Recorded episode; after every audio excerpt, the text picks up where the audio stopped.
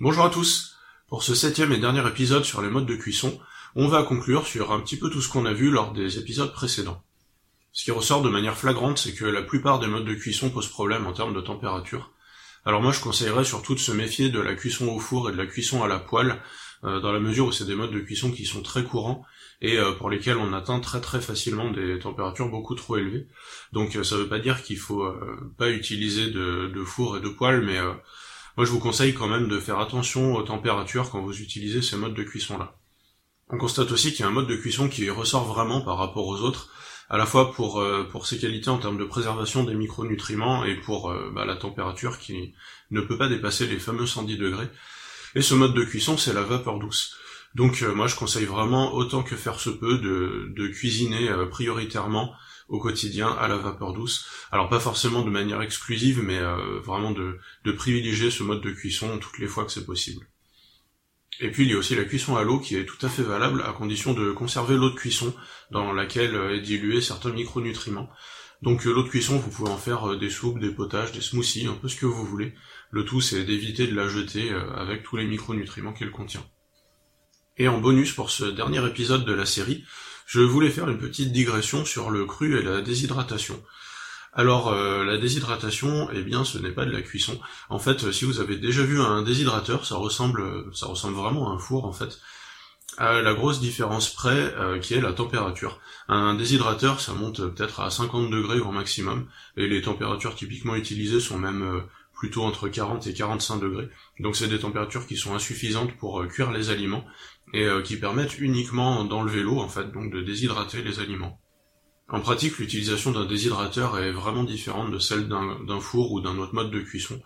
Euh, c'est vrai que la déshydratation, potentiellement, ça peut ouvrir un champ des possibles assez vaste sur, euh, sur ce qu'on peut faire en cuisine, tout en restant dans le registre du cru.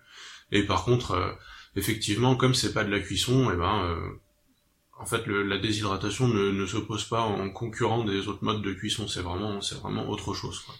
En tout cas, c'est vrai qu'en termes de température et de préservation des micronutriments, eh bien, la déshydratation est assez imbattable.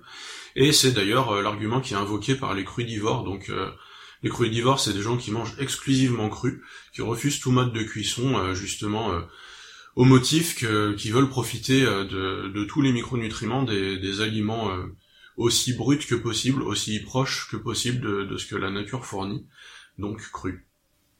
Alors tant qu'on est dans les digressions du dernier épisode de la série, je vais en profiter pour vous donner rapidement ma position sur le crudivorisme. En fait, euh, moi je suis pas très favorable euh, à l'idée de manger exclusivement cru. La première raison, c'est la quantité de fibres.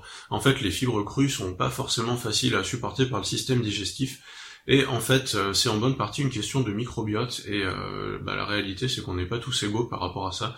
Il y a des gens qui vont réussir à très bien supporter euh, de manger plein plein plein de fibres crues, et il y a d'autres gens que ça va irriter, enfin qui, qui, vont très mal le supporter au niveau intestinal. Donc pour cette raison, déjà le crudivorisme n'est pas vraiment applicable à tout le monde. La deuxième chose, c'est que certains aliments profitent de la cuisson en fait. Alors c'est un petit peu au cas par cas, hein. c'est vrai que par ailleurs la cuisson euh, détruit aussi des vitamines, mais euh, il y a certains aliments pour lesquels euh, les nutriments sont, sont mieux absorbés une fois qu'ils sont cuits. c'est le cas par exemple du lycopène qui est contenu dans la tomate, c'est le cas aussi du blanc d'œuf, la protéine de blanc d'œuf est beaucoup plus biodisponible quand elle est cuite que quand elle est crue. Donc voilà, c'est un petit peu au cas par cas, mais c'est pour dire que la cuisson ne fait pas que du mal, elle améliore aussi dans une certaine mesure certains aliments. Et il y a un autre argument que je trouve assez important, c'est que certains aliments ne se mangent pas crus en fait. Donc en fait, euh, quelque part, le crudivorisme implique de se passer de, certains aliments, ce qui est un petit peu dommage. Donc euh, il y a quoi? Il y a par exemple les aubergines, ben, on est obligé de les cuire. Il y a aussi les légumineuses qui contiennent des antinutriments qui sont détruits à la cuisson, donc euh, il faut impérativement cuire les légumineuses. Et c'est une classe d'aliments qui est quand même super intéressante pour plein de choses, mais notamment pour les protéines je trouve que c'est vraiment dommage de se couper de toutes les légumineuses au, prétexte de vouloir manger uniquement cru. Alors bon voilà, après c'est à chacun de faire ses choix, mais euh, en fait pour ma part, euh, je considère que manger exclusivement cru c'est pas forcément une bonne idée. Par contre, manger exclusivement cuit n'est pas forcément une bonne idée non plus.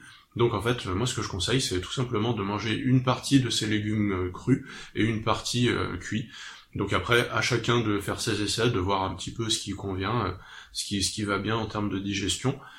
Mais voilà, pour résumer, je pense que la meilleure approche, c'est tout simplement de trouver le juste équilibre.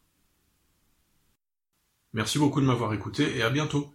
Si vous voulez en savoir plus, n'hésitez pas à aller faire un tour sur mon site www.laurentberta.com.